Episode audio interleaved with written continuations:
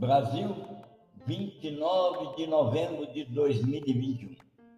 Eu sou o professor Dadiero e este é o podcast número 3 da série Cuidados com Crianças Recém-Nascidas e até adolescentes de 19 anos. Neste podcast eu vou falar para a mãe quando ela pensar sobre o banho do bebê. A mãe ou qualquer pessoa que pensar sobre o banho do bebê, eu quero enfatizar. Repare o primeiro banho por mais tempo que puder, no mínimo 24 horas. O primeiro banho, a demora dele, retardar o primeiro banho, dá à pele mais tempo entre preservar o cheiro da mãe. E isso é importante porque a semelhança do cheiro entre o líquido amniótico e a mama pode encorajar os bebês a pegarem, a mamarem melhor. Disseram assim os autores do estudo e foi comprovado estatisticamente numa proporção de que bebês que tiveram o primeiro banho após ou depois de 24 horas de nascido, 83% pegaram a mama com facilidade. Entretanto, aqueles que foram lavados, foram banhados logo que nascem, menos de 7% pega na mama imediatamente. É importante lembrar que os bebês reconhecem o cheiro da mãe antes mesmo de nascer.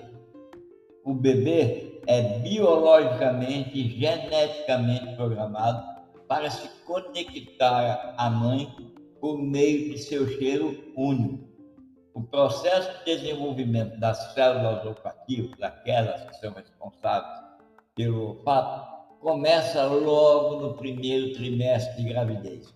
E há quem diga que começa na terceira semana a Organização Mundial de Saúde recomenda atrasar o primeiro banho do bebê até 24 horas após o nascimento, ou esperar pelo menos 6 horas se um dia inteiro não for possível por razões culturais. Dito isso, eu vou descrever as primeiras questões sobre o banho. Em outro podcast, eu vou descrever como banhar. Agora é questões relativas a banho. Primeiro, é fato.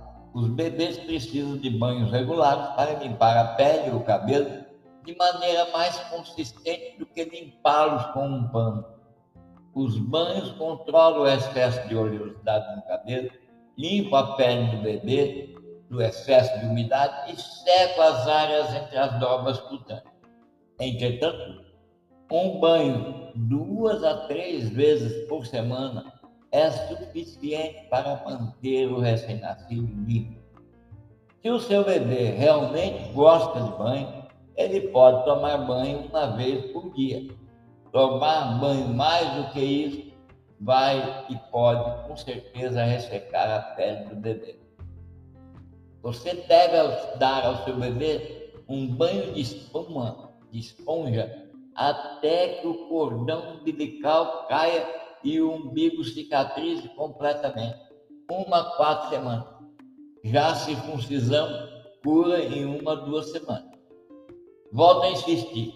Um banho duas ou três vezes por semana no primeiro ano está muito bom. O banho mais frequente pode secar a pele. E ao banhar, sempre use uma banheira e atenção, nunca deixe seu filho fora da vista não é nem ficar só, é ficar fora da sua vista. Se você está banhando uma criança, um bebê, mantenha o olho na banheira. E use uma toalha ou esponja de banho para bebês. Lave o rosto e o cabelo. Use água ou limpador desenvolvido para bebê. Delicadamente seque o bebê. E agora é a hora da fralda limpa. Lembra do episódio do podcast anterior? Trata sobre fralda. Então agora é a hora de usar a fralda limpa. Importante, tenha esses itens todos prontos para dar banho ao seu bebê no mesmo ponto, ao alcance da sua mão, de maneira a você nem tirar os olhos da manhã.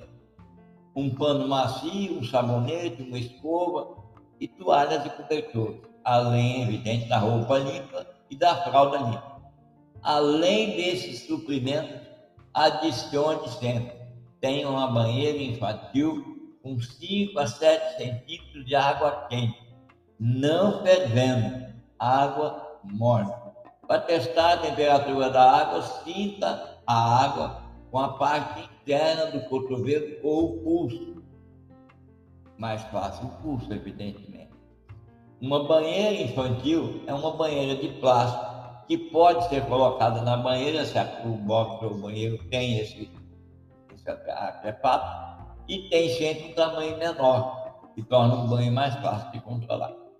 Ao dar banho ao seu bebê, nunca o deixe sozinho, fora da sua vista se precisar sair do banheiro por alguma urgência, enrole o bebê em uma toalha e leve-o com você. Bem, essas são as recomendações para quando você pensar em dar banho. Assista esse podcast, escute, copie a descrição que está disponível na descrição do próprio podcast e você pode até preferir comprar livros do autor. Do autor. Os endereços estão na ponta dos livros. Você tem obras encadernadas ricamente, com imagem belíssima. E sempre antes de comprar, você pode ler 50 páginas. Pode comprar também na Amazon, em e-book, e na Eduz, também em e-book. O que é importante completar é fique livre para fazer contato com o autor por meio de mensagem de WhatsApp número 19981778535. Caso você esteja fora do Brasil, acrescente o 55. E quando você tiver completado as suas tarefas de estudar como e o que tem que ter para dar banho, sempre carregue esse lembrete, sempre certifique de que o seu bebê está bem preso aonde quer que ele esteja bem preso na banheira, bem preso no carrinho, bem preso na, nos, nos utensílios que você usa para mantê-lo deitado, sentado, quando for o tempo.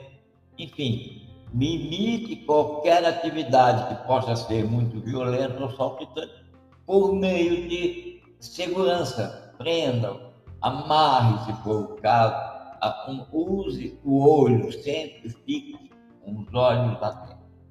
Lembre-se sempre que seu bebê recém-nascido nunca está pronto para brincadeiras violentas, como ser balançado no joelho ou jogado para cima. Eu encorajo você a acompanhar outros podcasts nos quais vamos dar as informações que a mãe e a família devem compreender para cuidar do recém-nascido 24 horas por dia. E faço aqui um alerta este podcast nunca deve funcionar como um recurso exclusivo, nem o podcast, nem os livros que você vier a, a comprar. Ao abordar as necessidades muito especiais do recém-nascido, este podcast e os livros do autor completam outros guias disponíveis, e o principal deles é o guia da Organização Mundial de Saúde, de gestão integrada da gravidez e do parto. Fique atenta, receba os outros podcasts que venham a seguir e receba meu cordial abraço de felicidade.